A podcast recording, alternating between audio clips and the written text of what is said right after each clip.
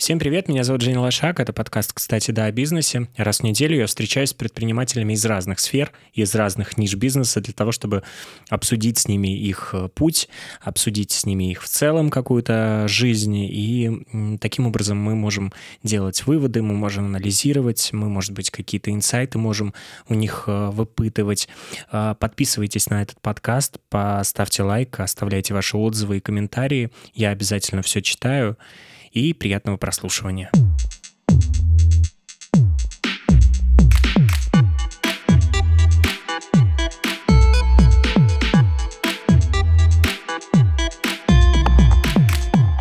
Сегодня у меня в гостях Екатерина Игошина, в гостях моего подкаста, потому что сидим мы в разных э, городах и в разных странах. Более 9 лет э, Екатерина работала юристом инвестиционных сделок в венчурной сфере, также являлась специалистом по международному налоговому планированию, но э, вот буквально недавно, полтора года назад, э, запустила свой стартап, который называется Мирана. Это сервис по предоставлению менторских консультаций от женщин для женщин. Об этом проекте и о пути Екатерины сегодня мы поговорим в моем подкасте. Привет. Привет. Мы познакомились э, с Катей, когда делали какую-то небольшую коллаборацию с проектом «Сеть взаимопомощи женщин». Ты не одна. Тогда э, этот вопрос э, был на повестке и приоритетность, э, скажем так, вот этого гендерного равноправия, но в то же время очень интересно, как э, многие предъявляют претензии тем, кто делает исклю- исключительно проект, направленный на женщин. А мне интересно, почему э, ты так э, решила сегментироваться, Почему ты решила делать какой-то проект э, исключительно для женщин? Поняла вопрос. Э, смотри, сейчас мне сразу же всплыл кейс. Буквально недавно мы даже публиковали, что на Стэнфордский университет подали в суд за то, что все программы, не знаю, women in law, все что угодно, а, они сфокусированы на женщинах и ущемляют права мужчин. Это интересный кейс, потому что это дошло действительно до суда, и надо будет ждать, как суд разрешит это. А, если смотреть э, вот так вот в лоб на это, то, конечно, да, наверное, в какой-то мере, в какой-то момент наступит такое, что большое количество программ, проектов, инициатив, активности будет только в отношении женщин, и туда будет ограничен доступ мужчин, но это точно сейчас не то время а, как кажется не только мне, но кажется и всему рынку, и вообще всему тренду, и, и, и, всем, и, и всем деятелям в этих инициативах. Почему для женщин?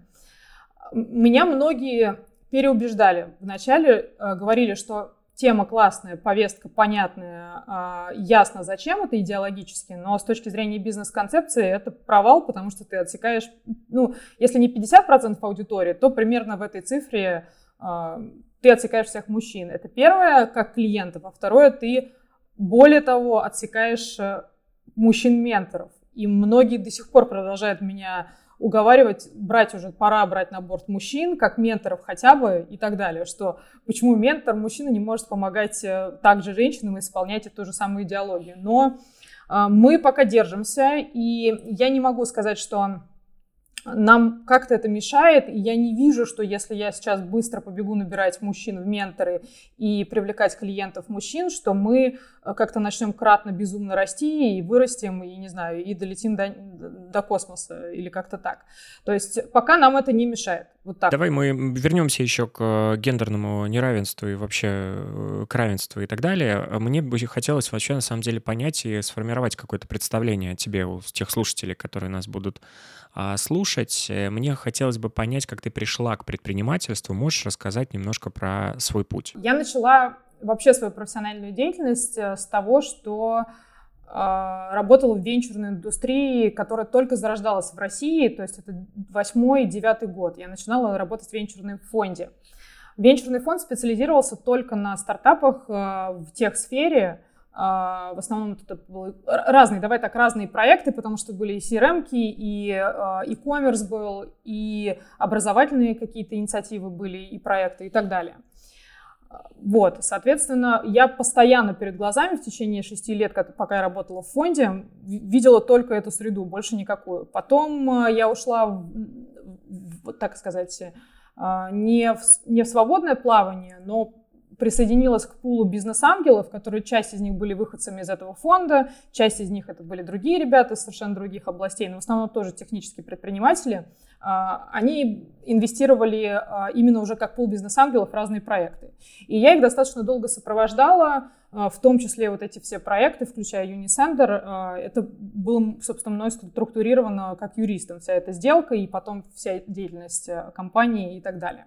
Поэтому пришла я к предпринимательству достаточно органично, как мне кажется, но криво с точки зрения профессии, потому что юрист и все, что связано с юридической темой, это не самые лучшие hard skill, не самые лучшие hard скиллы для предпринимателя. Даже недавно я пыталась найти среди таких же ребят, которые сейчас запускают какие-то проекты или уже они что-то запустили на каком-то определенном уровне развития находятся, а есть кто-то в бэке, кто юрист. И нашла, на самом деле, только двух человек, как ни странно. Я не беру вообще а, историю с legal техом, потому что понятно, почему юристы делают legal тех продукты. Но если брать все остальные ниши, то я нашла только двух человек. Ну, вот такая статистика. Но при всем при этом а, у меня, в, наверное, где-то 15-16 год был кризис в профессии, потому что немножко поменялся контекст. А, мы все помним эти годы.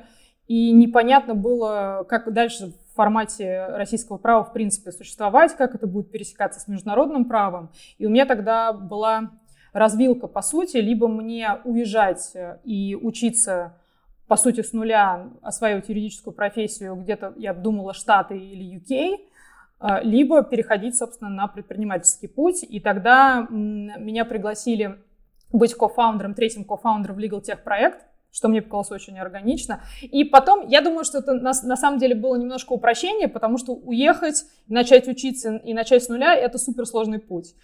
И, как мне кажется, тогда я пошла как будто бы по более простому пути, и поэтому вот это привело меня в первый стартап. Мы поехали с этим стартапом в Нью-Йоркский акселератор в Start Ventures. Там, соответственно, прошли акселерационную программу. И вот там уже я поняла, что обратного пути, по сути, нет. Э, для меня лично. И после Legal стартапа, который успешно мы закрыли, мы начали, э, я начала делать Мирана.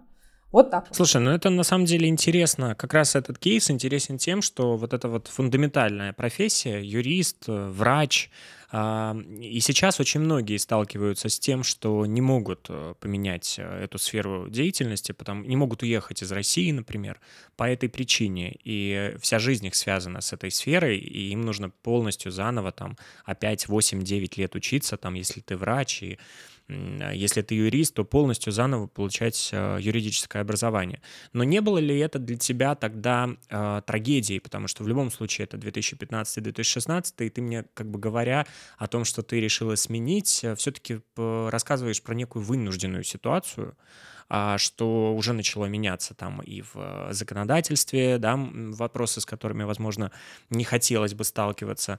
А, была ли эта ситуация вынуждена, и чувствуешь ли ты, что это органично произошло, а, и тебе это точно подходит, или тебя периодически тянет к юридическим каким-то консультациям, а, все равно юриста из тебя не выгнать. Ты, я думаю, что э, все юридические вопросы более четко э, регламентируешь в своем проекте и в своих проектах. Кстати, а, с конца, если отвечать на твой вопрос, нет, это, это иллюзия. Наоборот, я скипую максимальное количество юридических нюансов, которые я понимаю, что я могу отфиксировать позже, если вдруг что.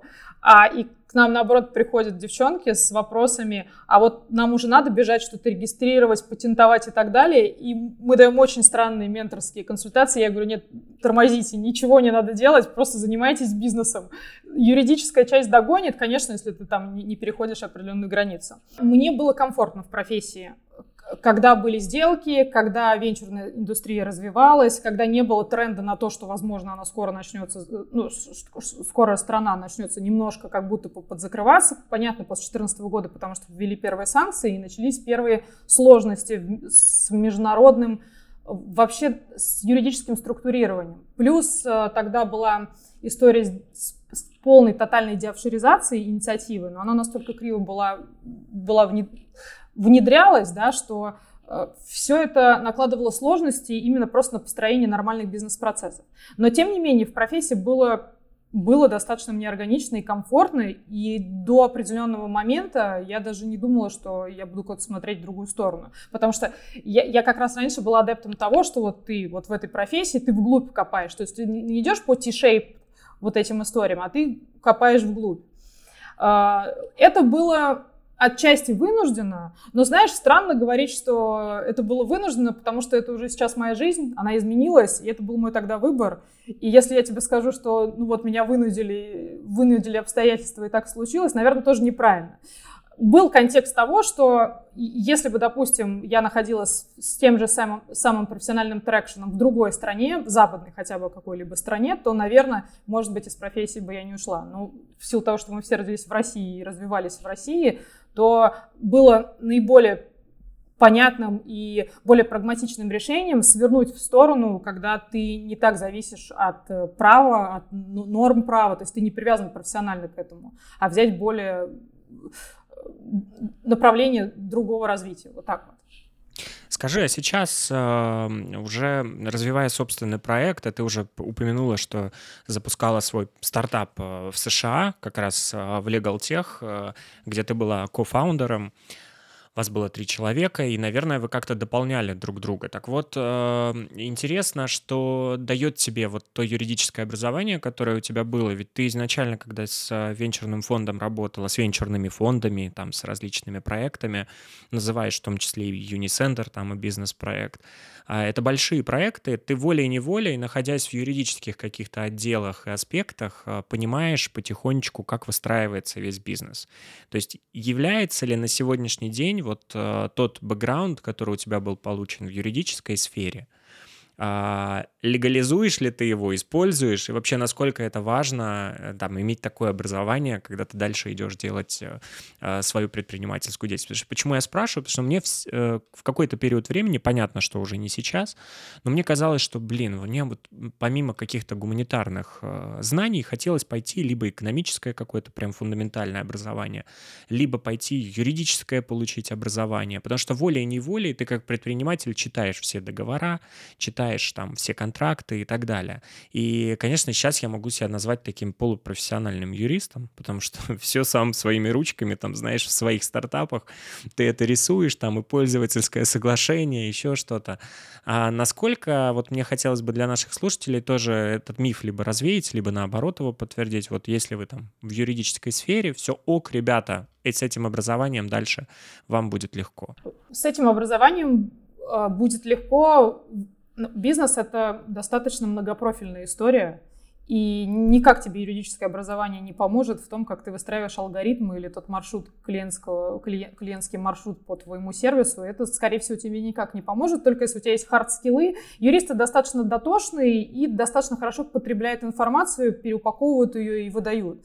То есть в этом смысле это hard skill, он помогает быстро обучаться, как ни странно. Мне кажется, что юристы, хорошие юристы, они достаточно быстро обучаемы в принципе. А, конечно, это, безусловно, помогает в силу того, что я из венчурной среды, когда кто-то мне приходит и рассказывает, э, как это было, то есть мне, я смотрю сквозь этот рассказ, туда дальше, потому что мне понятно, как эти, как эти сделки делаются, что зачастую пресс-релизы классные, красивые, они отличаются от реальности, они практически всегда отличаются от реальности. В реальности это э, кровь, слезы, пот и так далее. И не все так гладко, как это в сторителлинге в СМИ показано. То есть мне это понятно. У меня также нет проблем, наверное, с пониманием того, когда нужен инвестор, зачем он нужен, как, как рейзить эти деньги, потому что через меня проходило большое количество раундов, я их сопровождала, я не участвовала в предмете, да, но тем не менее ты видишь эти пич-деки, ты видишь реакции инвесторов, ты видишь, какие вопросы задают, ты видишь, как потом складывается сделка, поэтому это, безусловно, есть. А, Все, что касается Давай не забывать еще, что все-таки время сейчас быстро очень, э, не то что бежит, а технологически мы очень быстро меняемся. И видно часто, что твой даже пять лет назад опыт не то, что даже юриста, а вообще как предпринимателю, он может быть, ну, прям с трудом применим в настоящем времени. Поэтому я думаю, что я применяю все свои юридические навыки. Вот опять же, как я знаю, где можно пропустить, я знаю, когда можно что-то не делать. Или я знаю, когда это точно нужно указать, это критично это сделать. Естественно, это ты все используешь. Потом очень просто мне, естественно, ставить э, ТЗ любым юристам и снимать результат работы. То есть мне не нужно прочитывать весь контракт. Вот как ты говоришь, я, я, ты читаешь все контракты, я не читаю. Я пробегаю просто по основным моментам, а все остальное просто проскальзывает. Я э, даже вот тебе хочу сказать сейчас, что у нас до сих пор появляются косяки в договорах иногда в Миране. Э, нам на, на это указывают либо клиенты, либо это указывают менторы, и мы и я понимаю, открываю действительно косяк, исправим. То есть мы даже не тратим очень много времени на, вот, не выверяем какие-то микро, микродетали, вот так вот. То есть самое главное, чтобы весь каркас был понятен, чтобы все было взаимно с двух сторон, но микродетали, да, у нас встречаются косяки, мы их правим уже постфактум. Вот, только в этом смысле. А, в силу того, что я работала еще и с международным контекстом, мы структурировали сделки с участием иностранных юрисдикций, европейских, реже штатов, ну, в основном это европейские юрисдикции были, то есть, конечно, просто знание юридического английского языка тоже очень помогает. В этом смысле вся, вся информация сейчас и все референсы, которые мы берем для своего проекта, мы берем в европейской зоне с англоговорящих э, пространств. Это, вот это тоже то, что точно пригодилось. Но мне кажется, английский это такой, знаешь, уже настолько, настолько об... скилл, который должен быть максимально сейчас у всех, если ты особенно выходишь э, сейчас в международный контекст. Поэтому не знаю, насколько это уникально. Поэтому да, я применяю, но не все помогает. Иногда я блуждаю в каких-то маркетинговых вещах, то есть для меня это все с нуля. Продуктовая вся продуктовая часть э, тоже все с нуля, причем появляется, ты знаешь, что появляется огромное количество новых автоматизаций, zero-code инструментов, о которых там ты понимаешь, что вообще про это ничего не знал, оказывается, это можно было все сделать гораздо проще, и, и стоит это в три раза дешевле, чем ты себе это в голове нарисовал. Ну да, сейчас это, конечно, я вот обучился тоже, прошел курс по ноу-кодингу, и mm-hmm. просто понял, что мне самому нужно понимать, э, как это все устроено, а не платить там все время за эту разработку, то есть э, это очень удобная история. Кать, ну мне хотелось бы все-таки понять, э, как... Да, слушателям скажу, что мы с Катей уже давно знакомы, поэтому мы так вот я на, на, на «ты», и в Телеграме мы переписываемся тоже на «ты», поэтому строить здесь ничего не будем. И мне хотелось бы понять вообще, вот я обожаю юридическую тему, но обожаю то, как устроено это все как раз в Соединенных Штатах. Вот сериал «Сьюз» мой любимый, «Форс-мажоры», да, это просто моя любовь. Конечно, во многих сериалах, которые там вот недавно совсем вышли, тоже юридическая часть играет очень важную роль. Например, там Uber, э, потрясающий сериал, там э, WeWork э, сериал, да, который вот называю те, которые прям вот с удовольствием готов их пересматривать и рекомендую. И там очень важную роль всегда играет вот эти вот бюрокра- бюрократия, какие-то вот э, юристы занимают очень крутые должности, как правило, топ-менеджмент. Насколько эта сфера э, тогда тебе такой привлекательной казалась, что ты пошла вот учиться на юриста? Как это пришла в голову тебе идея? Ну, я сейчас тебя разочарую, что для меня не, не казалось юрист привлекательная сфера. Я сейчас тебе расскажу. Тут не будет вообще, наверное, никакого, никакого, знаешь, никакой красивой истории не будет. Я не поступила в свое время на политологический факультет. То есть это вообще была моя цель поступить на политологию. Я на нее не поступила. И единственным схожим по набору экзаменов э, как профилем был юридический профиль. Все, это очень простой ответ. И я поэтому пошла вообще спустя рукава на этот юридический. И на самом деле я втянулась и поняла, что это за профессия только, наверное, спустя год или полтора когда мне фундаментально понравилось, про что это. Поэтому, пришла, поэтому я пришла в это образование совершенно случайно из-за фейла предыдущего. Я была очень расстроена, что я не поступила. Хотя сейчас задним умом я понимаю, насколько все это было правильно, и не надо было идти ни на какую политологию и терять время. А, почему, а вот скажи, а что тебе нравилось в политологии? Как ты вообще, вот сколько тебе лет было, что ты хотела пойти учиться на политолога? А, а как правило, знаешь, это всегда там второе высшее образование, потому что, ну, политология — это такая э, тема, не сразу доходит. Ты там выпускаешься из школы, и тут же там «я политолог». Ну вот как это тебе в голову пришло и захотелось пойти туда? Смотри, это не было суперосознанно, давай так. Это совершенно не было осознанно, и это был больше выбор среди того, что есть, и что тебе как будто бы больше нравится. Вот так вот. А, когда у меня не было, я, я из тех подростков, я достаточно рано пошла в школу, и поэтому достаточно рано с пяти лет, и достаточно, достаточно рано ее закончила. Поэтому вот этот выбор был на супер подростковый возраст. А там я не из тех, кто с детства или с подросткового возраста точно знает, что они будут делать, у них есть план и так далее. Я вот классический в этом смысле ребенок, среднячок, как я называю, э, человек-среднячок. Поэтому я не знала, я начала выбирать вот от, от журналистики э, до не знаю, технические науки почему-то сразу же были отметены. Кстати, скорее всего, именно из-за стереотипов и из-за того, что тоже семья не поддерживала эту тему с тем, что это может быть технические науки, что тоже непонятно, да, почему. Поэтому это были точно гуманитарные науки, и вот я выбирала из гуманитарных наук. Эм, потом смотрела на свои сильные стороны. Там, я хорошо знаю историю, мне она нравится и так далее. И потом вот просто наложила и поняла, что политология в том описании, в котором раньше ее давали, э, давали, в то, что можно было тогда нагуглить, она мне интересна. Вот это именно то, как устроено государство, как все это, почему это в том виде, в котором есть, происходит и так далее. Все, это был выбор, к нему я начала готовиться, мне были понятны предметы, я прекрасно знала, что я должна была справиться, по моему мнению, но вот не справилась. Но выбор был больше неосознанный, чем осознанный. Вот так. А насколько вот сейчас, э, если возвращаться в прошлое, а, какие бы ты советы вообще хотела бы получить сама и от кого?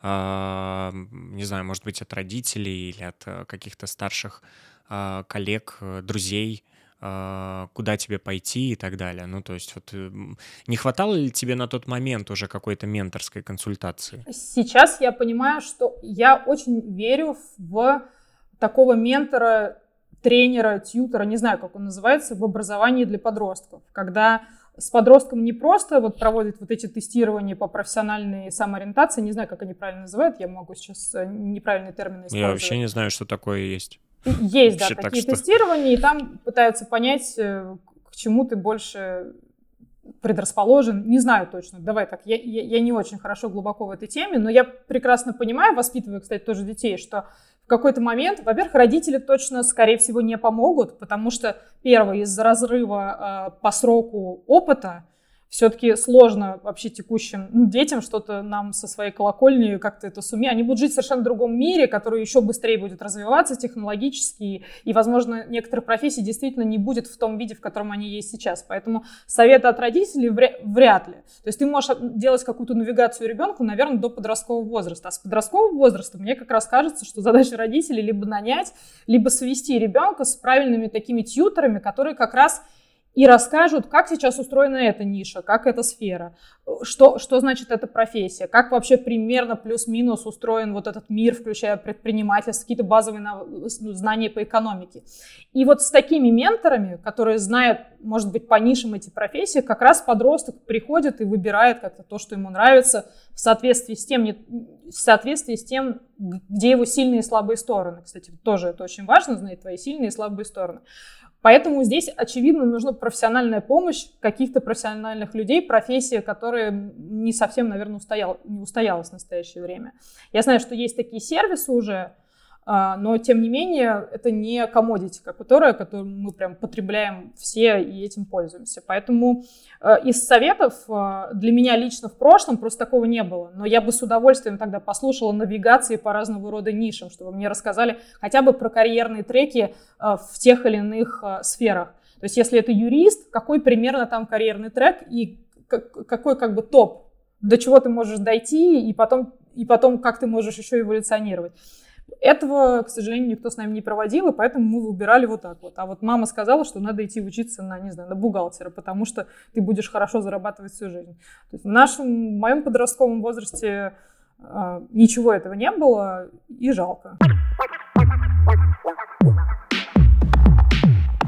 Катя, ты уже сказала, что вот интересно поговорить про международный опыт твой, потому что ты сказала, во-первых, что у тебя прекрасные знания даже на уровне, на юридическом уровне английского языка. Прекрасно. Мне кажется, английский, тот, извини, пожалуйста, тот, тот это когда ты все время его продолжаешь учить, учить, потом попадаешь Нет, это понятно, на кухню но... к американцам и ничего не понимаешь, хотя вроде все учил. Да, но э, при этом у тебя есть опыт непосредственно создания целого старта стартапа в Соединенных Штатах. Э, можешь коротко рассказать про этот опыт, э, что, что это был за стартап и почему в итоге он э, закрылся? Это был, как я называю его, немножко странный опыт, но тем не менее он был полезен э, мне сделать такую вообще при, при примере саму себя на все, все, все вот это предпринимательство и то, как на самом деле это происходит, что просто так ничего не бывает. Э, мы наделали очень много ошибок, хотя у меня в партнерах были ребята, которые, ну, это, это, это предприниматели, у которых не, не один бизнес и не два, и все равно мы наделали ошибок. То есть мы пропустили все вот эти темы с каздевами. Мы Итого, мы выдвинули свою гипотезу, что что стартаперам, начинающим, когда у них еще нет инвестора, им нужен какой-то тулс, по которому они договариваются об основных э, направлениях развития своего стартапа. Например, кто вкладывает деньги, сколько денег, кто вносит помимо денег что-то еще, как они распределяют роли, что один отвечает за этот сектор, другой за другой. То есть как, как будто бы этот tool должен был подготовить стартаперу уже к тому моменту, когда он приходит к инвестору, у него уже есть traction всех отношений э, до этого. И не кинули ли они по пути какого-нибудь co-founder а или какого-нибудь ангела, который нечаянно дал им взаймы в свое время. То есть, по сути, это такое соглашение о намерениях, соглашение акционеров, в кавычках специально говорю, потому что это все-таки не соглашение акционеров, юридический документ. Это такое соглашение на салфетке кофаундеров, которое мы просто автоматизируем, потому что есть понятный набор пунктов, по которым они должны сесть и договориться. Вот. Это, был, это была гипотеза, что такой сервис нужен. И, соответственно, после этого, когда мы приехали в Штаты, начали разговаривать, начали по-настоящему уже каздевить людей и стартаперов, и даже инвесторов, и практически всегда мы получали ответ, ребят, а вы уверены, что вообще это надо? Мы сделали глобальную ошибку в том, что в Штатах венчурная индустрия, и тогда, когда ты начинаешь сетапить бизнес, это очень как будто бы застандартизированная история в смысле, в смысле фреймворков того, как это создается. То есть, условно говоря, есть понятные определенные инструменты привлечения первых раундов, в, этом, в, этом, в этих инструментах есть понятные обязательства фаундеров, понятные обязательства инвесторов, то есть и фаундеры, как бы, это все застандартизировано. И то, что мы притащили свою гипотезу, которая создана как будто бы на базе СНГ, СНГ пространство, туда она была неприменима. Ну да, там уже довольно все, э, уже есть некая структура, уже есть э, mind map, скажем так, который позволяет уже Просто ты узнаешь это и э, по нему действуешь. А, но, кстати, да, ты да. проговорила классную вещь. Я сейчас знаю, что многие предприниматели и многие фаундеры, когда входят в какое-то совместное а, в какую-то совместную деятельность, а, на берегу э, пишут э, соглашение о том, как они будут разрывать свои отношения. То есть это такой крутой инструмент. Я считаю, что я тоже хочу вот его попробовать, если вдруг еще раз буду входить в какое-то партнерство, написать о том, как мы экологично будем из него выходить, и какие могут у нас возникнуть в процессе нашей деятельности э, проблемы. Это очень круто. То есть мы же, друг, мы же знаем, я знаю себя, а, там, ты знаешь себя, вот мы сейчас что-то начинаем, и я могу прям выписать, по каким причинам я могу предъявлять тебе претензии. Ну, круто же изначально знать такую историю. Не, это, это очень круто. Это как брачный договор, в котором ты да. алгоритмы расписываешь, как ты разводишься, и заключаешь его до свадьбы. Это, это гениальная вещь, это не зря все придумано, и это очень правильно. Это, это было, кстати, одним, одной из наших э, мотиваций создать такой, такой инструмент. Плюс мы видели, и я в связи с своим опытом э, сопровождения сделок, и ребята кофаундеры, мы видели большое количество, извините за выражение, сейчас подберу, uh-huh конфликтов, давай так, конфликтов кофаундеров, когда да, даже не инвестор, инвестор вообще в результате на пассажирском сидении сидит и наблюдает этот конфликт, часто такое бывает, а ребята просто изначально не договорились и начинают делить, на самом деле делить-то еще пока нечего, но в результате все умирает, потому что все поссорились это проблема, и мы хотели вот эту проблему как раз закрыть, да. Поэтому если ты хочешь такую штуку делать, и когда будешь входить, входить в следующий проект, это обязательно нужно. Понятно, что ты не спрогнозируешь все, особенно в 2002 году, когда ты вообще не знаешь, что будешь завтра фактически. Но по каким-то основным категориям, да, точно. Ну, это как психологическая, знаешь, такая подготовка к тому, что это тоже может быть, и мы легализуем вот эту самую э, в наш разрыв, который может в любом случае там произойти. Да, прикольно. А скажи, а почему, побывав в Соединенных Штатах, да, вы там пытались запустить этот проект, а что-то не получилось, но ты не осталась на том рынке и не стала э, запускать новые проекты, но уже на английском языке и на международном уровне? Смотри, а, очень простой ответ э, классно было бы остаться, но не хочется жить э, так, туристом в, в этой стране, которая в несколько, на несколько шагов даже по обслуживанию твоей жизни выше, чем там, в том месте, там, я переезжала в этом смысле из Москвы. На самом деле, это, это первая часть ответа. Вторая часть ответа, что у меня сложились так обстоятельства, что я родила второго ребенка именно уже в Москве, и мне было сложно по состоянию здоровья вот эту вот историю с релокацией уже осуществлять. Но это может быть красивым ответом, который я даже иногда где-то подставляю. Но на самом деле э, огромное количество ребят, которые уезжают в акселераторы, возвращаются обратно.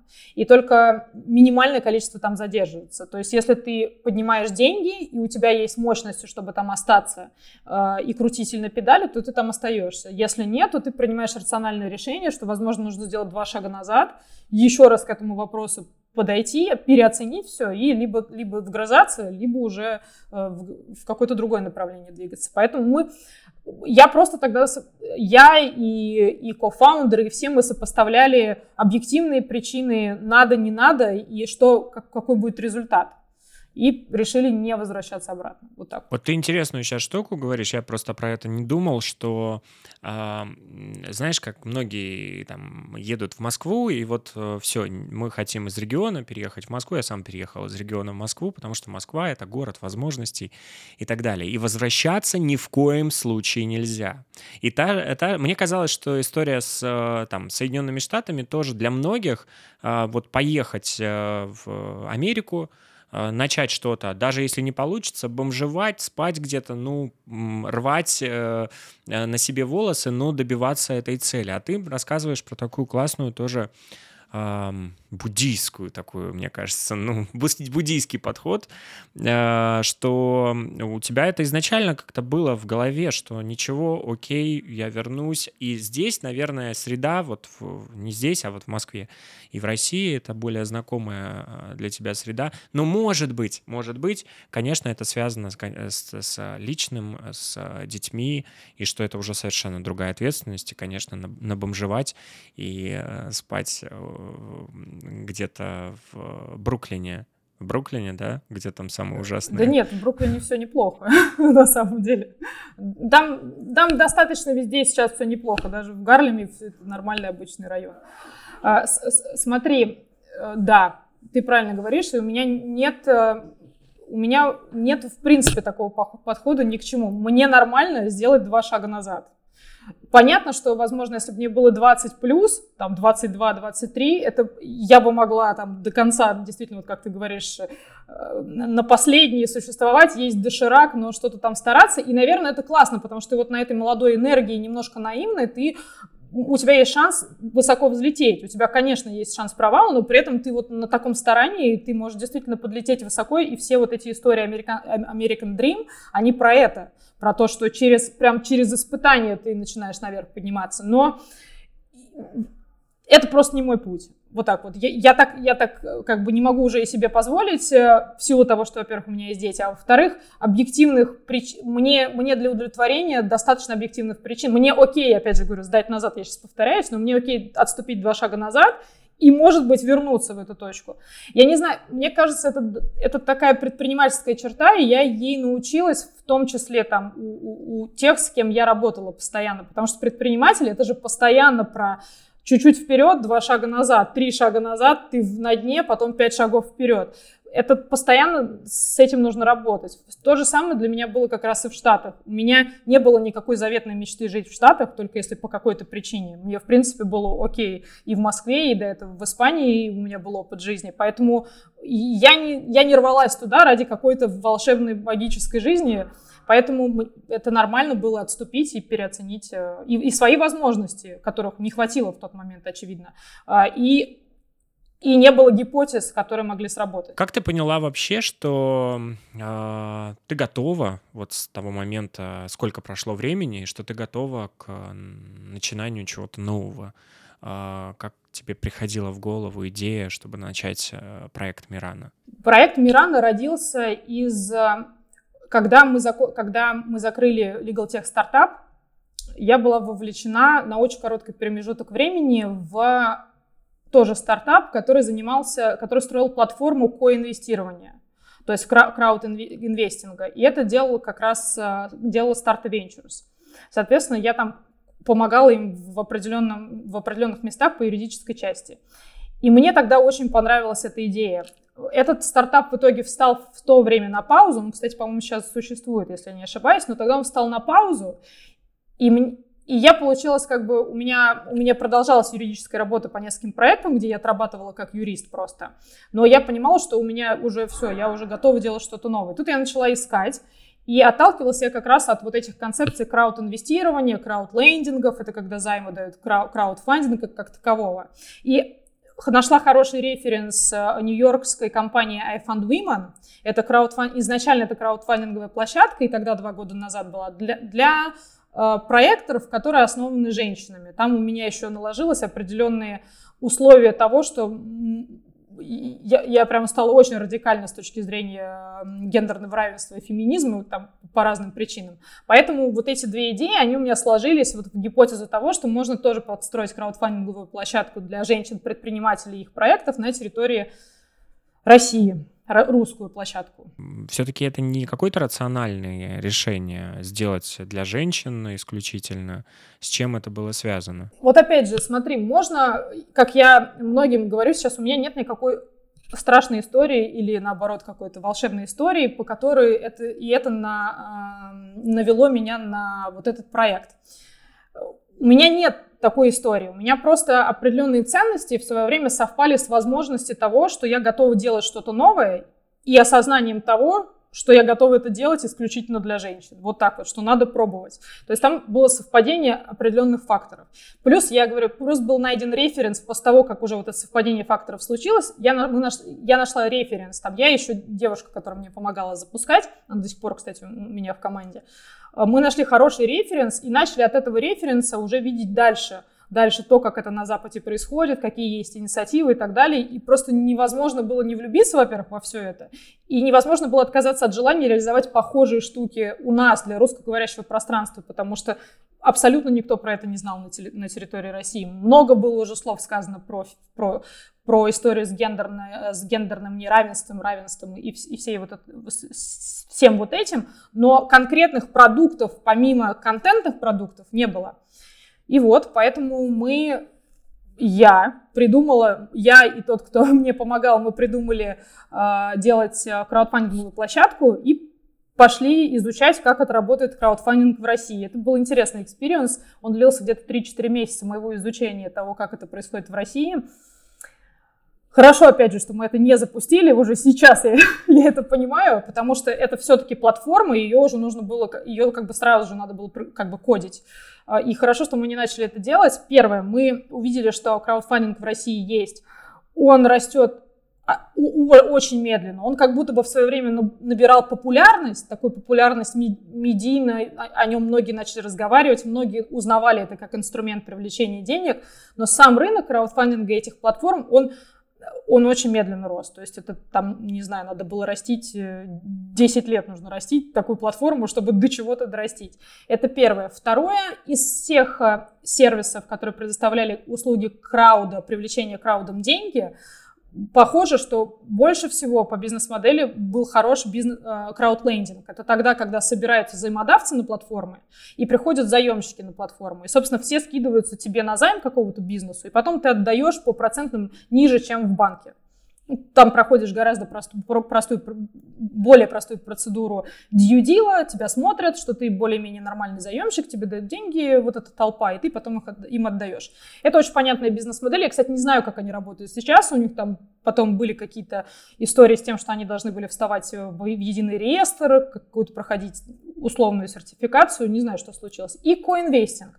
Поэтому моя идея краудфандинга а-ля I found women, она не, не ложилась в текущий контекст, и тут я ушла в сложные мытарства, в кавычках, о том, как это, как это перезапустить. И тогда я поняла, что мне нужна помощь. Мне вот как раз нужна была навигация какого-то ментора, который мне просто поможет перепридумать продукт. То есть в этой теме, но про продукт перепридумать. Я такого ментора, кстати, тогда не нашла, причем я искала. От меня даже два человека отказались просто после первой встречи. Они почему не знаю, я не знаю по каким причинам. Им привет, кстати, если им когда-нибудь вдруг они послушают. А, и все. И в Фейсбуке, в Фейсбуке искала Facebook, Instagram, то есть я, я не знаю, у меня так, а, LinkedIn еще, у меня не было тогда понятных инструментов по тому, как найти себе ментора, потому что даже два года назад не, не было это супер прозрачно, Поэтому все по своим искали, по каким-то комьюнити маленьким, по тусовкам стартаперов. Тусовка стар- тех стартаперов — это тоже отдельная штука. Туда, знаешь, еще нужно прорваться как-то. Не знаю, как сейчас, но не так просто. В общем, мне не хватало этих менторов, и я подумала, почему бы так... Еще у меня был референс Meet for Charity, мне нравилась эта концепция, мы с тобой до этого обсуждали. Мне нравилась эта концепция, но я ее видела как именно как чарити, как некоммерческая на самом деле штука тогда. И поэтому я подумала, что классная идея, а почему бы это не, почему бы не сделать похоже, но именно как продукт, как монетизируемый продукт.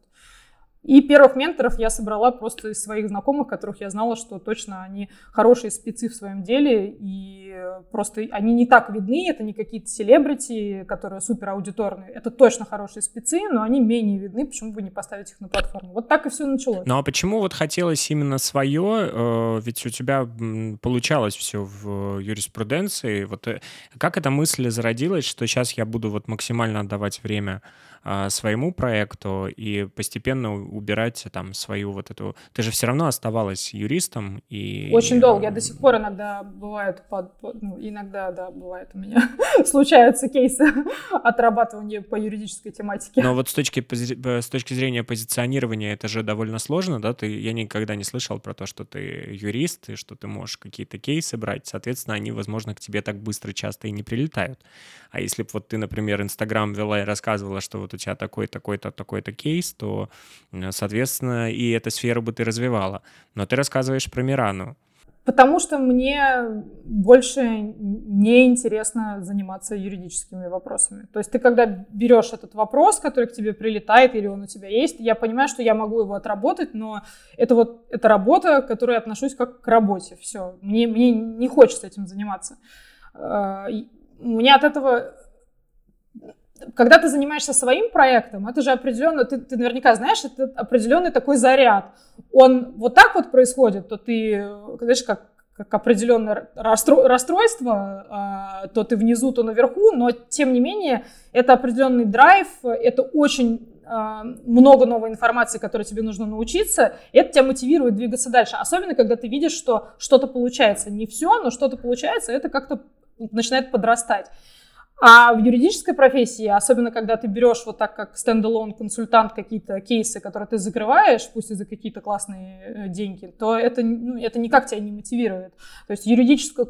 У меня были мысли вот в, вот в процессе Мираны сделать сайт-проект по такому юридическому, юридическому налоговому консалтингу. У меня даже есть девушка, с которой мы постоянно какие-то кейсы делаем но никак, никуда это не вылилось, в общем. Это как-то остается в том или ином виде побочным рядом со мной, э, но я даже уже никак там не совершенствуюсь. То есть я, я знаю, что тоже меняется контекст юридический, что надо нарабатывать дальше hard skill ы идти учиться, но у меня все уже, вот тут уже идет просадка, я этим, ну, я этим не занимаюсь, все это, я, этого достаточно. Но ты вот э, начинала Мирану по всем правилам, то есть у тебя был custdev, ты там опрашивала какое-то количество людей, нет? Смотри, э, вот эти все правила соблюсти, это же нужно, это, я все время удивляюсь э, ребятам, которые прям проходят дисциплинированно по всем этим этапам, это очень круто, и видно, что это наработанный скилл, потому что когда ты даже второй раз начинаешь это делать, ты там застреваешь даже на, на этапе, по крайней мере, я застреваю, там, чтобы составить опросник для того, чтобы провести КСД, блин, это такое, это прям, это творчество, которое, на котором ты застреваешь. Поэтому нет, у меня,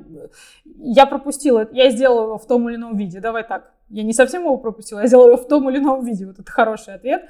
И пошла дальше. Нет, не, я не следую вот этим вот э, всем правилам создания стартапа, давай так. Ну а потом, когда уже вот э, сформировалась некая концепция, у тебя есть лендинг, у тебя есть менторы, ты сказала, что позвала сначала своих знакомых, чтобы это э, масштабировать, чтобы привлекать аудиторию, да тоже тот же таргетинг настраивать на определенные какие-то триггеры и боли, нужно сделать опрос. И какая была реакция у тех, кого ты спрашивала на э, про такой сервис менторских консультаций? Главное было и до сих пор сейчас является, нужно затащить людей на первую, на первую консультацию. То есть все, что это продукт, как я считаю, достаточно сложно доставляем до его полезность, сложно доставляется до конечного, собственно, покупателя или клиента, менти того же самого.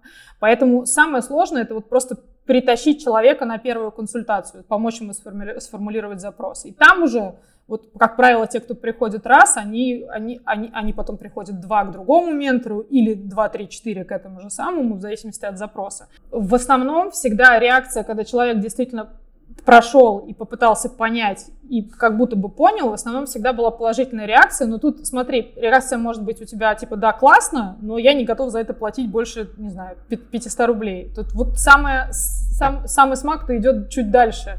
То есть вроде все да, и рынок как будто бы он развивается, и если за аналогию брать все сервисы психологической помощи в том числе, и даже уже существуют игроки, на, на русскоговорящем рынке, которые создают похожие сервисы. И есть пример западных сервисов, которые подрастают и которые тоже появляются и привлекают раунды. Есть, казалось бы, все окей, но вот самое интересное это находится, как, какая у тебя будет модель монетизации, как ты будешь и за сколько ты будешь продавать. Вот. И мы, я не могу сказать, что мы до конца решили эту проблему. То есть мы до сих пор, я до сих пор продолжаю экспериментировать в этом. Там, мы даже сейчас подрастили чуть-чуть команду, чтобы нам ускорить ускорить темп вот проверки еще ряда гипотез. Возвращаясь к знанию, как раз я можно было уже там в прошлом году все отбросить и побежать с пичдеком, искать первые деньги. И, наверное, что-то там напридумать в пичдеке можно, и потом эти деньги получить. Но как раз, собственно, мое вот это знание, мой бэкграунд вот до последнего сейчас меня останавливает. Я, я буду выходить на вот, вот такой, как на фандрейзинг, только тогда, когда у меня будут вот ответы на все эти вопросы. Вот здесь вот мы идем по правилам, то есть мы не, не вписываемся в фандрейзинг, пока у нас нет ответов на все ключевые вопросы, которые будут интересовать инвестору. То есть терять время на pitch и получать те вопросы, которые ты знаешь, что тебе прилетят, и ты знаешь, что у тебя на нет кристальных ответов, вот это мы точно не хотим делать. Вот про фандрейзинг и про привлечение инвестиций еще чуть-чуть попозже я э, хотел бы это обсудить, но вот ты сказала про сложность доставляемости, скажем так, доходимости э, до первой вот этой менторской консультации, потом все как бы человек уже понимает и э, продолжает консультироваться или меняет, например, ментора, да, это тоже важный момент, как выбор психолога. Так вот, э, скажи, аудитория — это скорее та, которая уже, например, даже к психологу ходит и считает это адекватным, и уже это вообще следующий какой-то э, каст людей, которые, не знаю, понимают ценность консультаций, потому что, например, там, ну вот сейчас только начинают люди понимать, насколько им ну, нужен психолог, и что это как, как какая-то такая гигиена, которую нужно э, регулярно проходить. Вот э, кто э, аудитория, чтобы, чтобы она понимала, что попросить о помощи — это абсолютно нормально, и не все в твоей голове может э, формулироваться. И вот круто иногда я тоже беру какие-то консультации. Раньше я, например, это делал, когда не было вообще менторских таких услуг абсолютно бесплатно. Я просто писал в Фейсбуке, встречался на кофе, угощал человека кофе и получал классные какие-то советы. Сейчас понятно, что это более более доступно, с одной стороны, но с другой стороны, э, вас эм, заставляет объяснять, почему за это нужно платить. То есть если, например, раньше легко можно было, я сейчас тоже на самом деле, ко мне очень многие обращаются с какими-то вопросами, а у меня есть формат консультации, где я консультирую. И я принял в какой-то момент решение, что я бесплатно не консультирую. Ну, только потому, что, ну, в какой-то момент раз, у меня вообще размылись эти границы, и я не готов отдавать там свои знания, наработанные 10 лет, а, бесплатно. И у меня проблема тоже со многими объяснить им, почему за это нужно заплатить захватить. Вот как вы это э, объясняете и как вы э, формируете эти месседжи, наносите их? А, тогда с конца отвечая на твой вопрос про месседжи. У меня, кстати, была такая же аналогичная история, как ты сейчас рассказал, что в какой-то момент вопросов просто в формате, а вот а вот давай попьем кофе и просто с тобой поговорим, а на разговоре тебя просто прогружают проблемами, и ты понимаешь, что ты не кофе пришел попить, расслабиться, а ты, тебе нужно напрягаться. Это окей, в зависимости от того, что это за человек, потому что если это какой-то друг или хороший знакомый, я, я, я и рада с ним так, в таком формате кофе попить. Но когда это такие шапочные знакомства, и тебя все равно подгружают этими вопросами, в какой-то момент тоже пришла к тому, что, ребят, вот все, что есть, вот у меня есть консультации, вот туда приходите. И, кстати, эти все люди отвалили, знаешь, примерно, примерно 80%, никаких вопросов мне сейчас больше никто не задает. Сейчас даже на платформе и даже на платформе я закрыла, в принципе, свой профиль. Там, если ты зайдешь, там ментор не дает консультации. Все. Потому что с меня, в принципе, достаточно на текущий момент. Мне больше как будто бы нечего рассказать. Но это отдельно. А, как мы объясняем? То, что а, когда тебя человек а, консультирует, он тебе отдает, чтобы он был более щедр на то, чтобы отдать тебе знания, и не только знания, кстати, контакты, не, не наврать тебе про свой успешный опыт или не скрыть три ошибки, а что он очень честно готов с тобой делиться всем, и причем делиться очень важно иногда контактами, что в менторских сессиях у нас происходит достаточно часто, когда человек делится не столько знаниями, сколько какими-то линками, ссылками на что-то еще, там, не знаю, на человека, на источник какой-то, на какой-то закрытый комьюнити и так далее. Или вообще дает э, целый ландшафт какой-то ниши через ссылки определенные. То, чтобы ему было комфортно, у него не должно быть ощущения потраченного на тебя времени зря. А человек, особенно когда человек эксперт, и он действительно занят по своей основной деятельности, у, нее, у, него, у него, у нее мало времени. Поэтому мы объясняем, что когда мы договоримся с ментором, мы говорим, ты должна поставить стоимость своих, своего часа такой, как будто бы, чтобы у тебя не было ощущения, что ты потратил это время. То есть, чтобы ты готов за, за, за эти деньги, ты готов делиться действительно своими знаниями и помогать. Мы это открыто в первую очередь проговариваем с менторами. Но, а на самом деле клиенты, когда приходят, они как бы за все эти деньги этого, этого и ждут. Мы готовим менти до того, как они попадают к ментору, что нужно максимально задать много вопросов, желательно подготовиться. Вот у тебя есть 10 вопросов к ментору, рандомные, даже не структурированные. Надо их выписать и по ним, по этим вопросам пройтись. Если вдруг что-то вы будете не успевать, тебе ментор в самом начале скажет, что это очень объемно, мы не успеем, мы возьмем только этот кусок. То есть тут такое, ты объясняешь, что тебе нужно подготовиться, что ответственность на стороне менти. Вообще за разговор отвечает не столько ментор, сколько человек, который его опрашивает. Мы это видим так. Возможно, мы, кстати, здесь тоже ошибаемся, и, может быть, кто-то из менторской среды будет с нами спорить, что все на, на менторе, на консультанте нет. То есть отвечает тот, кто приходит и вот так вот как надо прям ментора вот, вот вытряхивать на знания, то есть прям стараться очень вежливо, как бы в экологичной беседе, но нужно прям доставать эти знания хорошими вопросами. А ментор просто должен честно, опять же, эмпатично делиться всем, что у него есть. Собственно, вот. И мы, нам стало легче сейчас доносить это, потому что у нас из всех консультаций, которые сессии мы провели, это более 500 уже, э, мы, у нас один или два негативного или такого отзыва слива, э, как я это назвала, когда как бы что-то написал, но понятно, что человеку что-то не очень зашло. Один просто негативный, это был наш косяк, мы неправильно подобрали ментора, мы это признали, вернули деньги. И второй вот все в остальном это постоянно положительные отзывы. То есть мы продаем через вот эти положительные отзывы, причем иногда мы даем, вот, можем сказать, там, спроси вот у этого человека, он был у этого ментора, он тебе все расскажет. А кто вообще может быть ментором? То есть э, как ты э, на этот вопрос себе отвечаешь, когда там выбираешь каких-то героев? Важно сказать, что мы в том-то дело, вот ты правильно сказал, мы выбираем. Мы, мы, у нас нету вот этой формочки, если хотите стать нашим ментором, запомните анкету на сайте и приходите. У нас там что-то похожее есть, но больше так чисто, чтобы люди приходили, интересовались, потому что часто, иногда, не часто, иногда приходят очень интересные а, очень сильные девушки, как, например, основательница школы Коди, она сама к нам пришла.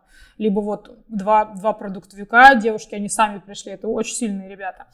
А, как мы Не, нету универсального ответа, нету но это эксперт в определенной области, у которого есть определенный опыт в этой области. Я не буду специально называть 2 года, 5 это лет или 10 лет, потому что это не важно. Человек может заниматься email-маркетингом 3 года, но у него, не знаю, 7 классных кейсов, и он точно готов менторить по теме email-маркетинга. Ну, например, мы смотрим просто на, э, как ни странно, как рекрутеры на, на профессиональный путь изучаем все социальные сети этого человека. То есть, условно, если человек заявляет, что он там хорош в том, в том или в том, а параллельно мы видим, что он огромное количество времени тратит на ведение, ну, на продажу своего какого-то инфопродукта, мы видим, что здесь скорее человека надо брать ментором по ведению блога и там education сфере, нежели чем по вот этим hard скиллам, понимаешь, да?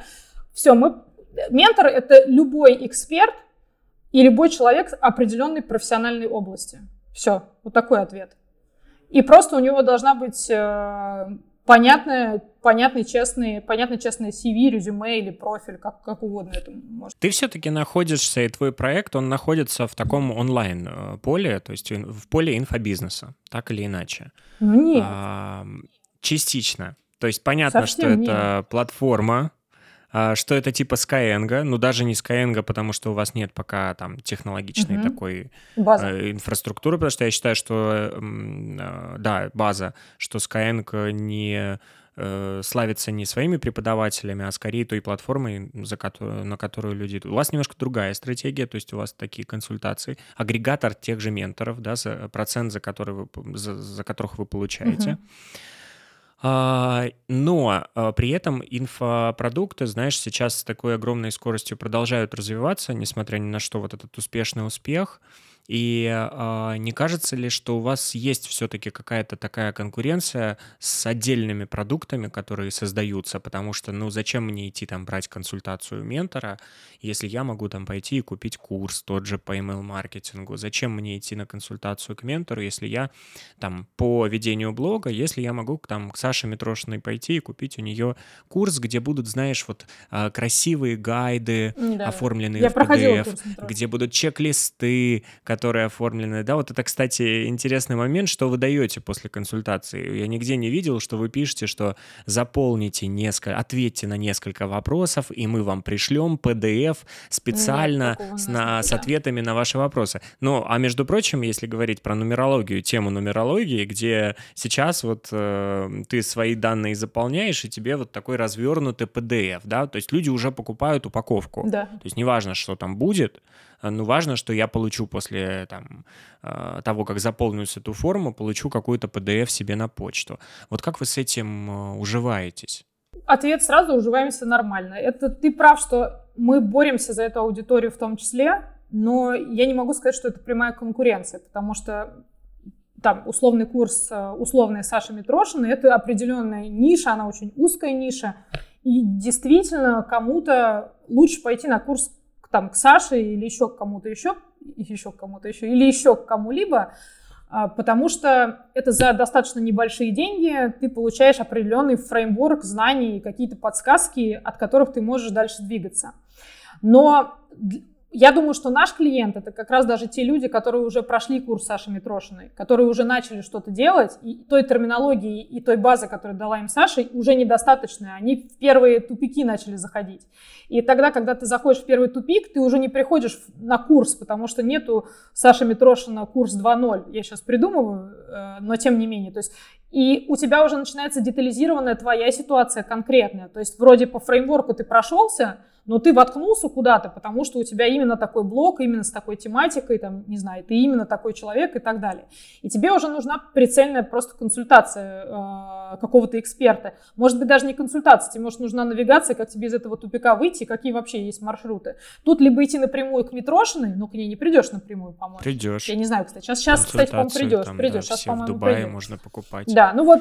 А, они же там часто продают какие-то там чатики на миллион, знаешь, э, где рассказывают, э, как да, все запустить, да, и да. консультации за 5 миллионов, поэтому это всегда... Можно пожалуйста. прийти и ходят, и я знаю людей, которые, вот даже мои супер близкие знакомые, которые выбирают этот путь, они выбирают другой путь, но, тем, но иногда ты не знаешь э, специфику, то есть у тебя, ты зашел в тупик, но ты не понимаешь, какой конкретно специалист тебе может помочь из этого тупика выйти. И тут на помощь прибегаем, собственно, мы условно прибегаем, что мы тебе поможем понять, в каком ты тупике, и поможем подобрать тебе человека не по стоимости Саши Митрошиной, а не менее экспертного, давай так, не менее компетентного, с полностью понятным профайлом, который мы описываем на сайте, с, подкастами, ссылками на статьи и так далее. То есть ты можешь сам убедиться в этом человеке, просто прочитав профайл.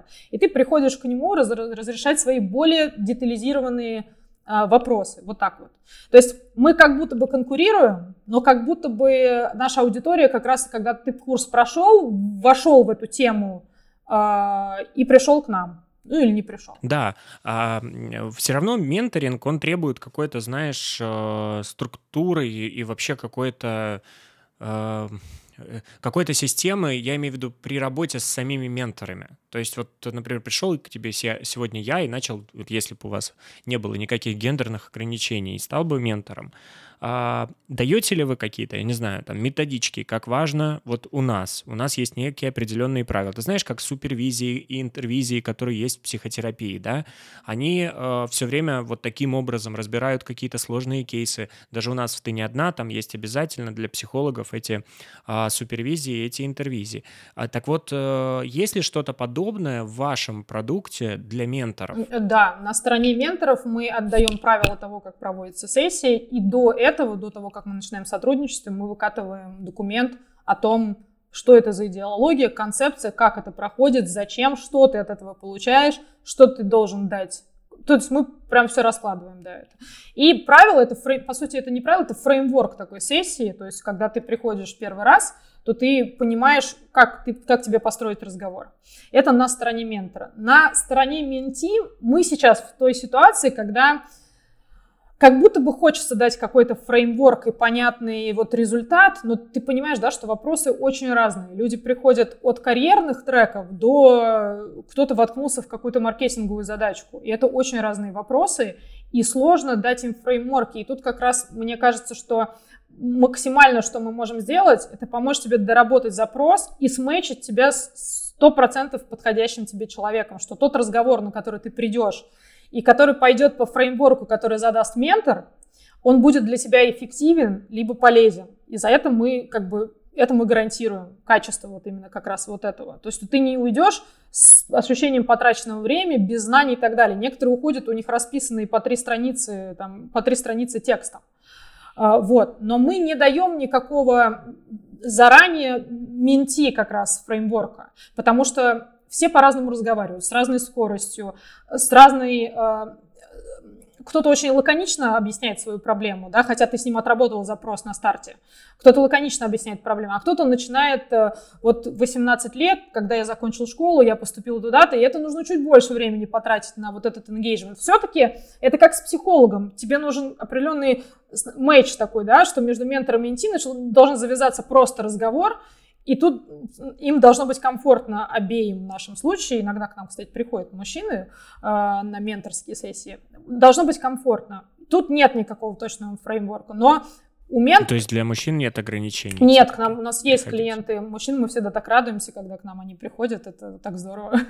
то есть они намерены, они видят, что это платформа для женщин, то есть они это все понимают, но при этом они все равно заходят, все это читают про гендерное равенство, все цитаты девушек, менторов про то, почему нужно помогать женщинам, и все равно покупают сессию, понимаешь? Это крутые ребята, мне кажется. то есть им все равно, им просто нужна экспертность. Ну да, нет, ну это прикольно. Не, ну вот здесь я как раз-таки про срок э, того, как вы мэтчитесь. То есть для меня, например, непонятно, ко мне говорят, что я вот сходил к психологу.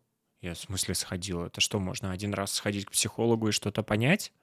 Ну, типа, ты сверхчеловек, потому что я уже два года за ним, даже больше, хожу к психологу раз в неделю и не пропускаю свои сессии. То есть, что, как это? И в менторстве, мне кажется, тоже э, постоянно у тебя возникают дополнительные вопросы. То есть это какой-то... Вообще в целом, если у человека нет... Э, вот у меня такой кризис тоже был, э, когда, например, нет команды или нет какого-то единомышленника, когда тебе не с кем бить вообще как-то вопросы. Вот тебе просто хочется подумать да. об кого-то, да, вот. И э, менторинг, мне кажется, с этой только точки зрения он крутой, потому что ты будешь видеть э, разные точки зрения на то, что ты придумал, на то, что ты хочешь э, реализовать и куда пойти. Вот в этом плане я это себе так вижу.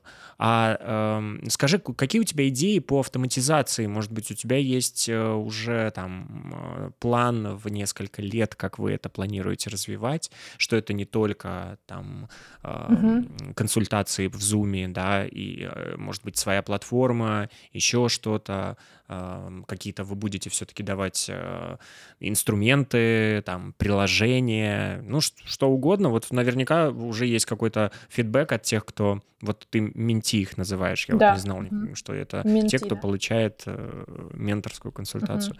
Mm-hmm. Вот, э, есть какой-то от них фидбэк, что бы они хотели, как бы они хотели, и где бы хранили бы, например, ту информацию, которую они получают широкий а, рейндж, я не буду вскрывать все, кар все карты. Да, ну хотя бы что чуть-чуть, да, чуть-чуть расскажи про твои идеи. Скорее всего, вероятнее всего, будем двигаться в сторону B2B. Не буду рассказывать как конкретно, потому что я не хочу, знаешь, когда человек это артикулирует, я дофамин уже получу, как будто мы это сделали, как минимум из-за этого. То есть э, у нас есть э, а, на следующий год план, что мы будем двигаться в сторону компаний. Это первое. А, второе, есть идея платформы, но это будет зависеть от того, как мы будем двигаться в сторону компании. То есть это, это, это чуть следующий шаг. А, платформа мне самой очень нравится, и когда ты, вот если я беру за референс Growth Mentor, если ты знаешь такую, такую, uh-huh, такой сервис, uh-huh. это платформа, ты туда проваливаешься, там пишется traction твоих сессий. Это не какой-то уникальный фреймворк, но там очень много, ты в платформе знаний по тому, что нужно делать с ментором, как этим вообще инструментом нужно пользоваться, как менторинг. Это все ты понимаешь свою эволюцию как бы работы с ментором и так далее. Ты понимаешь, когда тебе нужен другой. Это классно все, но это под это это дорого и это сложно. Давай так. Вот все эти алгоритмы mm-hmm. прописать дорого и сложно. Это это было бы классно сделать в тот момент, когда мы поймем, что это операционно эффективная штука. вот так вот. Угу. Вот. Все, потому что это подписка, это сервис, это не сервис, там, условно, email рассылки, когда очень понятная очень понятный сервис с очень понятной ценностью и понятно, за что ты платишь. Вот так вот. А тут это, как мы с тобой возвращаясь к нашему разговору, что не все еще как будто поняли, зачем тебе нужен ментор, что ты точно получаешь, потому что прежде чем зашивать это в какую-то в какую-то платформу там, и ее конструировать. Тебе нужно самой, нам, нам нужно самим вот, вот эту ценность доработать и допонять, может быть, даже в каком-то моменте. А слушай, а вот э, ваш такой некий вектор новый в B2B, он не связан с тем, что всегда проблема, когда ты продаешь других, эти другие могут формировать свои какие-то базы э, клиентов. Я понимаю, что у тебя немножко, вот ты заходишь на проект, я знаю тебя, например, да, я знаю, как ты находишь, сама общаешься. Я уверен, что ни, ни одного ментора не может быть а, на платформе, который потом пойдет и вдруг начнет свои менторские консультации продавать а, и с этим человеком, которого привлекла ты, вести вне твоего проекта. Безусловно, уверен, что так нет. Гипотеза, что да, да. Да, но все равно равно мы понимаем, что бизнес такой, что в какой-то момент, ну что произойдет там в голове у человека, он просто пойдет и будет этого человека консультировать там на тысячу рублей дешевле, но уже без оплаты процента тебе. Смотри, у нас нет борьбы. Мы, я, это первое. Вот в том-то и дело, что тут важно, что мы за это не боремся. Очень, очень все просто. Во-первых, читеров мы видим, сразу. И у нас очень разговор короткий, что с клиентом, что с ментором. Возможно, с ментором чуть подлиннее, конечно, разговор. У нас было пару кейсов таких, но клиентам мы сразу же отрубаем просто моментально. Мы потому что ну, на входе даем понять э, клиенту, что все дальнейшие коммуникации лучше вести через нас, потому что описываем там ту ту ту или иную ценность. Но бывают девушки, которые как-то получают контакт ментора, ну уж не знаю как. Понятно, что мы все друг друга в социальных сетях можем найти, и начинает туда сыпать вопросами. Вот тот ментор, который готов читить, он этого клиента забирает, начинает вести, но он попадает, знаешь, в какую ловушку, в которую попадают. Девушка один раз с тобой договорилась, ну ты на тысячу рублей, не знаю, провел там с ней консультацию э, один раз. Потом тебе пишут в чат, потому что знают твой личный, личный, у вас с ней коммуникация выстраивается. Тебе начинают забрасывать туда еще какими-то вопросами, которые как будто тебе нужно отвечать. Даже если тебе не нужно отвечать на вопросы, тебе нужно ответить, приходи ко мне на следующую консультацию. И тут начинается опять какой-то диалог. На самом деле это все очень тайм, тайм, как это, время это затратно. В общем, и ментор, который занят и который встал на платформу просто потому, что помогать и чтобы это время было там оплачено комфортно, у него нет на это времени. Конечно, до него достучаться те, кто хотят достучаться, достучаться напрямую, если ментору это будет интересно с кем-то работать. Но, э, но глобально все попадают вот в эту не очень комфортную ситуацию в переписке со всеми этими ребятами. То есть если, если человек хочет зарабатывать на этих консультациях, то, наверное, да, в этом есть смысл.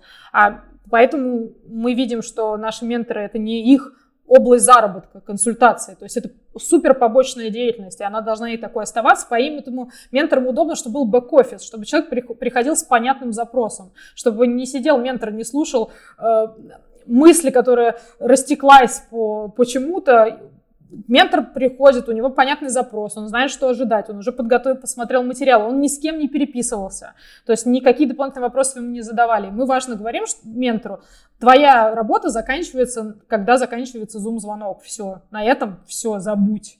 Забудь все. Максимум, что у нас запрашивают, была ли какая-то обратная связь от менти, или там нам говорят, по-моему, она хочет, или там он хочет вернуться. Все, вот, вот это. И это очень удобно на самом деле. Да, ты за это платишь, как за классический бэк-офис, но тем не менее это не тратит для тебя время, которое ты будешь тратить на личные переписки.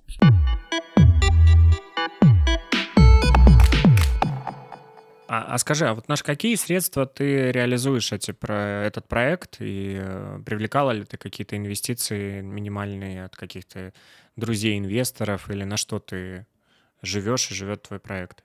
Смотри, изначально это были мои деньги и деньги моей семьи, давай так скажем, деньги моей семьи. Не было никаких внешних инвесторов. Потом в какой-то момент часть, э, часть начала самоокупаться, но, конечно, вложения, которые ты добавляешь, они не окупаются, поэтому я продолжаю туда инвестировать. Вот так вот.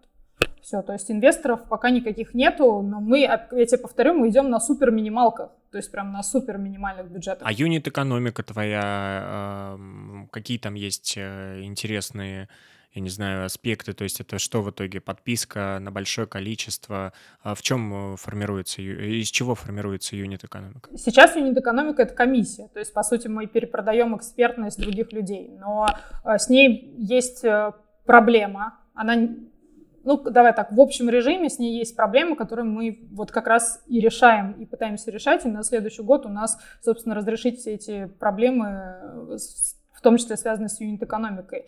Ну, классно, когда у тебя в продукте похожим, как у нас, таком условно новом для рынка, у тебя сразу же схлопывается, точнее, эффективная, да, у тебя получается суперэффективная операция, это классно, но это, это далеко не всегда происходит, даже в оттехе это в текущем не сходится экономика очень долго, даже уже когда люди сидят на инвестициях. Поэтому мы тоже работаем над этим, и мы надеемся, что она у нас в какой-то момент прям будет постоянно эффективная. Вот так. А как ты вот э, уже, получается, два года скоро, как э, ты реализуешь этот проект, как ты э, у себя в голове формируешь время, которое тебе необходимо потратить на создание проекта? А ведь мы все прекрасно знаем, что вот действительно ты мне показывала вот эту шкалу, которая постоянно при создании проекта, мы можем выгорать, мы постоянно пытаемся найти какие-то новые ресурсы. А, в себе, потому что никого нет над нами, и мы делаем сами проект, все приходят спрашивать к нам и э, так далее.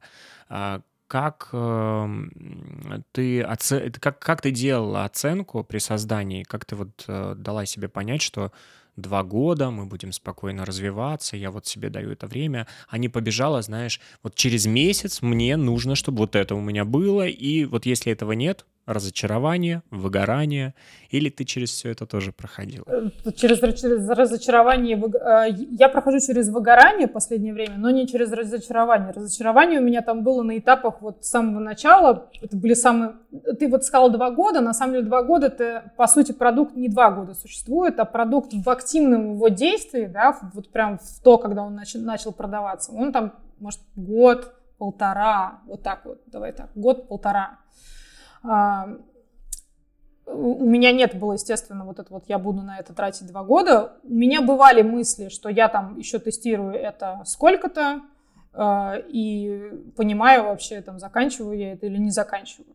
И каждый раз у меня, когда я прихожу вот в эту точку переосмысления, я понимаю, что не время заканчивать, можно, можно сделать э, еще несколько скачков.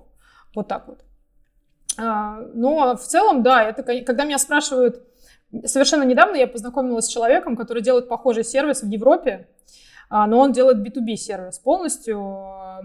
И он меня спросил, ну а как? Вот мне рассказали, что у тебя похожий проект, как ты? И я ему ответила, кровь, слезы, пот, боль и все остальное. То есть, в принципе, вот это то, как я сейчас описываю постоянно свое предпринимательство. Для кого-то это э, классное путешествие романтизированное, а для меня это вот действительно просто страдание. Я понимаю, что в какой-то момент, господи, может пойти, я уже все, надо заканчивать, я пойду э, работать, не знаю, куда угодно, но просто ты в какой просто как будто бы немножко вот от этого от, отойти и в более нормированном режиме жить. Но нет, ты продолжаешь, находишь для себя какие-то ответы для того, чтобы дальше продолжать. Потом что-то получается, что-то, потом мы растем, как бы можно, если бы это вообще не росло, это подрастает все равно в любом случае, поэтому смысл дальше продолжать есть, просто нужно на правильные кнопки жать, и в основном решаешь задачку, где-то самая правильная кнопка, куда mm-hmm. надо нажать. Вот так. Слушай, а вот ты продолжаешь делать э, на российскую аудиторию проект, но при этом ты эмигрировала на Кипр. Или да. ты не эмигрировал на Кипр? Я имею в виду, ты так это называешь себя? Мне не нравится слово иммиграция, потому что, ну, давай, если быть совсем честным, то я в конце 21 года сюда иммигрировала, если уж этим словом называть. То есть э, я не считаю себя полноценно в иммиграции, хотя фактически она такая и есть. Я сейчас не могу, к сожалению, вернуться в Москву э, в ближайшее время, по крайней мере. А, но при этом у меня даже если я буду, давай так, вот так я отвечу, даже если я буду делать проект, а мы собираемся его делать кросс-национальным, то есть без границ, мы не будем отрезать, как многие сейчас отрезают, русскоговорящую часть. То есть я абсолютно убеждена, что даже если это будет международный проект, то он будет потреблять в том числе и русскоговорящих женщин, потому что я решаю вопрос э, вопрос пушинга развития, финансового развития женщин. Я не хочу зависеть от э, вот как раз вот этих границ, хотя понимаю, что будут, возможно, ко мне, у меня проблемы с этим, в смысле того, что после истории с иммиграмом, какой-то кенселинг в связи с русскими паспортами и так далее. Поэтому вот, ответила я тебе. Нахожусь ли я в эмиграции? Фактически, да, но, но я пока не хочу так называть, потому что потому что у меня русский паспорт, потому что я хочу оставлять себе возможность приезжать в Россию, э, и потому что, возможно, после Кипра я хочу пожить, пожить смогу пожить где-то еще. То есть вот так вот. Иммиграция ли это? Нет, это просто такой ты э, человек без границ. Вот так вот. А почему ты выбрала именно Кипр для переезда? Я понимаю, что там сейчас IT-столица, просто, ну, одна из... Сейчас э, очень много таких IT-столиц, но Кипр действительно в этом плане какие-то предлагает очень э, приятные бонусы для тех, кто создает на территории Кипра свои компании. Почему ты выбрала эту компанию, э, при этом создавая не, международную, не международный бизнес и проект? А, так как все предпосылки по избранию Кипра были до 2022 года и задолго до, потому что не так было просто еще сюда, здесь легализоваться именно в том виде, в котором, в, в котором мы, там, наша семья здесь легализована. Поэтому Кипр по совокупности а, разных факторов, начиная, начиная даже от климата, как бы это банально не звучало, и заканчивая э, качеством и условиями жизни, в том числе налоговыми условиями и всем остальным. То есть ты, если начнешь... Э, э, меня нельзя сравнивать с теми, кто уехал в 2022 году вынужденно, да, потому что формально я уехала до этого.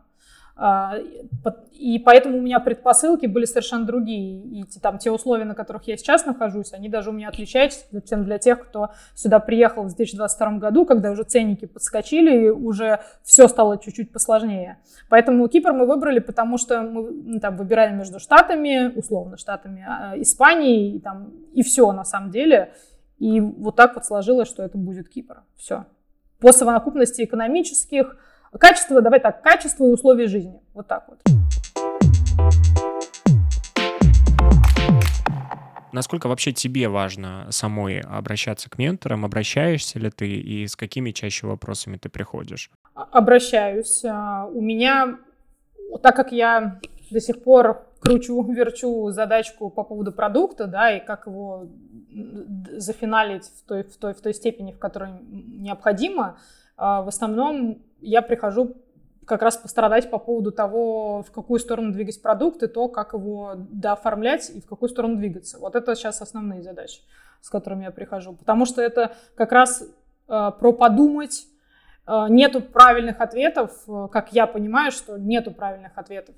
Поэтому обсуждаю как раз варианты вот, пути, какие могут быть пути. Скажи, вот если бы сегодня Илон Маск предложил тебе полететь в космос, ты бы согласилась э, полететь не просто в космос, а полететь э, с экспедицией на Марс? Понятно, что это будет первая экспедиция и, возможно, без обратного билета. Слушай, я подавалась, э, когда была вот эта история, когда японский, когда Илон Маск, собственно, с каким-то японским миллионером, что ли, они запускали такой конкурс на то, чтобы полететь на Луну, собирали шаттл. И я туда подавалась. Смотри, ответ Ответ, скорее всего, да. Давай так. Но, но не в ближайшие 10 лет. Вот так вот. То есть я, скорее всего, соглашусь чуть попозже. А с чем связан твой отказ, если прямо сейчас? Потому что у меня маленькие дети, прям совсем маленькие. Я думаю, что нужно немножко побыть с ними. Там в какой-то момент как будто бы уже меньше нужны родители детям. А сейчас э, только, вот, только из-за этого. Но несмотря на это, это все равно, там, знаешь, с отсрочкой в 10 лет, но это довольно рисковое решение. Как тебе удается сохранять э, вот эту жизнерадостность, э, энергию сохранять? Э, как, как тебе это удается? С помощью каких практик, методик? Что ты делаешь? Я только с, с начала этого года погрузилась в тематику не биохакинга даже, а как раз именно хакинг, просто это слово, когда ты хакаешь какими-то не, нестандартными инструментами, там какую-то систему, в данном случае здоровья. Я погрузилась в то, как работает вообще организм человека, подсела на подкасты вот этого профессора Стэнфорда о разного рода, как мы спим, э, не знаю, как мы потребляем кофеин, кофеин и как действительно он действует на организм, что нужно делать. И знаешь, к чему в итоге пришла, что, что действительно позволяет мне достаточно, как мне кажется, эффективно функционировать. Это очень простые правила, типа таких, как э, режим сна. Очень важен сон.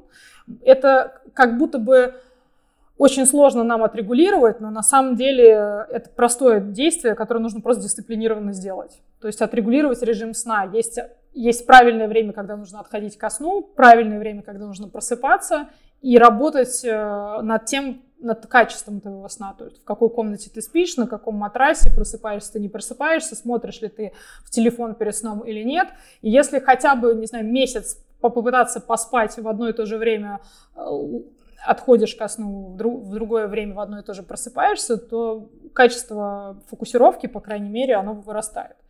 А, потом э, разные еще другие инструменты я использую, спорт тоже можно очень много отрицать его наличие, и хочется скипануть постоянно, но только спорт помогает тоже э, потом к последующей фокусировке. То есть все-таки вот эти постоянные упражнения, они помогают тебе чувствовать себя хорошо. Это там та самая условная даже психотерапия в каком-то виде, потому что во время там кардио, по крайней мере, нагрузок, ты очень много работаешь, в том числе сам с собой.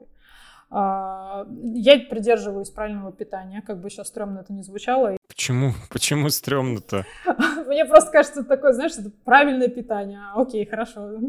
Слушай, наоборот, на сейчас э, круто, что это модно стало. То есть правильное питание сейчас это мейнстрим, как бы это прям супер. То есть многие отказываются от алкоголя да. на вечеринках, и это окей, да, сейчас уже за тобой никто не будет бежать и говорить да. тебе, ну выпей, ты чё, ты чё, ненормальный? То есть раньше я помню, когда а, я был ненормальным, когда я на вечеринке на какой-то там стоял без бокала. Сейчас, да. наоборот, ты ненормальный, когда ты стоишь с... Ты что, ты не, завтра тебе не надо на йогу, ты почему ты выпил, то есть вина уже просто нельзя, извини меня, выпить, э, потому что на тебя будут косо смотреть твои друзья-предприниматели, которые такие зожники по утрам а, бегают вдоль пляжа. Ну вот э, парадигма изменилась, знаешь, вообще все поменялось. Не, ну все хорошо в балансе, знаешь, главное отказаться от алкоголя и понимать, зачем ты отказался, и тогда терпеливо. Аскезу. Знаешь, аскезу. Ой, Мы все берем аскезу. Нет, с аскезами, вот давай. Я, я не про аскезы совсем. Просто, в общем, правильное питание для меня это просто исключить сахар вообще в любом виде, в том числе там сахарозаменители и так далее.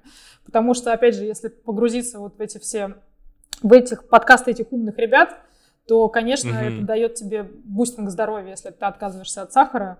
Там, в зависимости от того, есть аллергия или нет, ты там избавляешься от глютена. В принципе, это все можно сделать. Это на самом деле супер минорные телодвижения, только как не дисциплина. Все. И вот mm-hmm. даже то, что я тебе сейчас перечислила, вот это все в комплексе, если хотя бы месяц на этом посидеть и не страдать, давай так, не страдать, то есть параллельно понимать, зачем ты это делаешь, и, и принимать это как твой нов, новый формат жизни, то ты себя неплохо чувствуешь. Катя, а чем ты вдохновляешься? Ведь для создания и придумки каких-то продуктов, э, векторов развития нужно вдохновение и э, креатив. И вот где ты его берешь, где ты черпаешь это вдохновение? Можешь рассказать? Я могу, знаешь, как сказать, если бы я раньше ответила от вот социальной коммуникации с разными людьми, то сейчас я понимаю, что мне достаточно потреблять входящую информацию через просто ну, через, э, не знаю, через YouTube или еще что-то.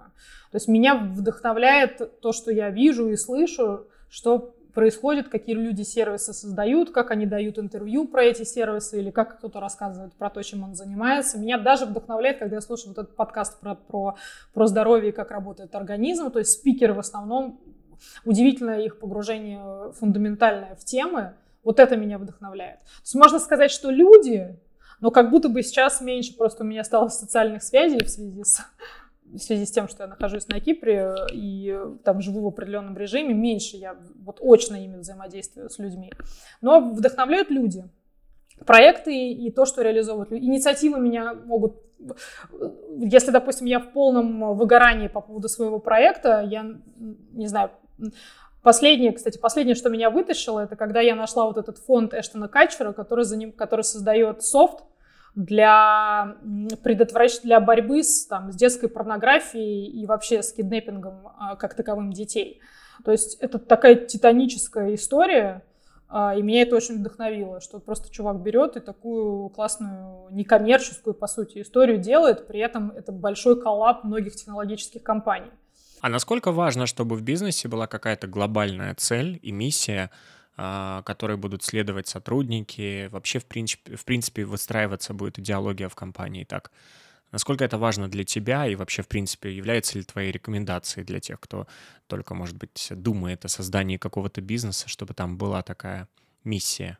Смотри, тут есть э, правильный такой, знаешь, нарядно правильный ответ, как я это называю, маршмеллоу ответ, что да, конечно, миссия очень важна, мы должны все создавать проекты, которые решают какую-то социальную или не социальную, любую другую проблему, и тра-та-та, и работать мы должны в бренде, который, э, у которого все классно с точки зрения отношения к сотрудникам, и вообще это супер инклюзивный и какой-то еще бренд, э, придерживающийся концепции ESG, но блин, жизнь, она немножко чуть, э, чуть посложнее, и поэтому э, мне окей, если человек там зарабатывает на своем курсе. Давай так, я да, я даже с уважением отношусь, когда люди зарабатывают на курсе э, типа «запусти свой шарик в небо, и там сбудется твои мечты». Я, я с точки зрения... И здесь мы не прошли мимо Блиновской марафона желаний. Слушай, а это просто уже такое нарицательное, мне кажется. Это невозможно из головы, ты это не вынешь. У тебя это первый пример, который, который у тебя возникает. Ничего плохого не имею. Ни Блиновской, ни марафона желаний, если что. Это другая тема. Да, ну смотри, я, я с уважением отношусь к людям, которые умеют зарабатывать деньги на продуктах, которые, понятно, что не нарушают там ничьи свободы, права, закон вообще не нарушает и так далее. То есть, если ты в рамках правового поля и ты создал какую-то простую тулзу, которая вообще не несет за собой никакого импакта, а просто помогает кому-то решать их проблемы, не знаю, предпринимателям, не знаю, строителям, кому угодно, это классно, зарабатывать на ней дальше. Но, конечно, идеально правильный ответ, э, когда вот это вот все с идеологией и так далее. Но давай, возвращаясь ко мне, конечно, э, в моем случае, в моем проекте идеология это большая, это, это большая часть. То есть я думаю, что проект прям не выживет без этой идеологии, если я не продолжу сама ее, в нее верить и дальше ее качать. Спасибо большое тебе за этот разговор. Спасибо тебе.